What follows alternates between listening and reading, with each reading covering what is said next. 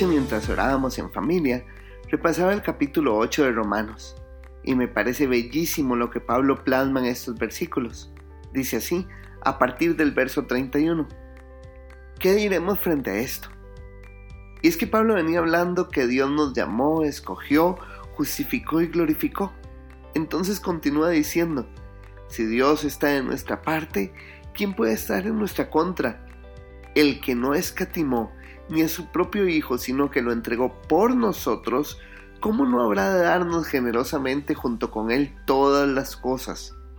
¿Quién acusará a los que Dios ha escogido? Dios es el que justifica. ¿Quién condenará? Cristo es el que murió e incluso resucitó y está a la derecha de Dios e intercede por nosotros. ¿Quién nos apartará del amor de Cristo? ¿La tribulación o la angustia, la persecución, el hambre, la indigencia, el peligro o la violencia? Así está escrito, por tu causa siempre nos llevan a la muerte, nos tratan como ovejas para el matadero. Sin embargo, en todo esto somos más que vencedores por medio de aquel que nos amó. Pues estoy convencido de que ni la muerte, ni la vida, ni los ángeles, ni los demonios, ni lo presente, ni lo porvenir, ni los poderes, ni lo alto, ni lo profundo, ni cosa alguna en toda la creación podrá apartarnos del amor de Dios que nos ha manifestado en Cristo Jesús nuestro Señor.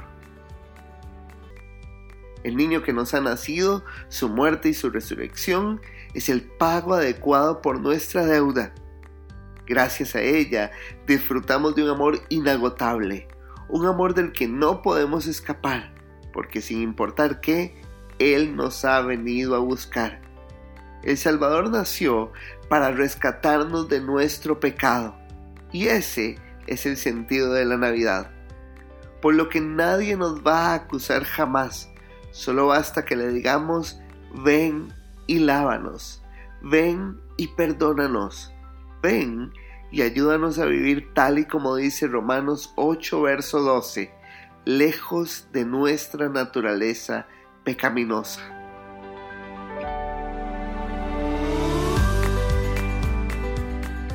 Este devocional fue hecho por Diego Solís quien es parte de la iglesia Casa de Alabanza de los pastores Luciano Romero y Ana Luz Rodríguez. Búscanos en Facebook como Ministerio Internacional Casa de Alabanza. ánimo.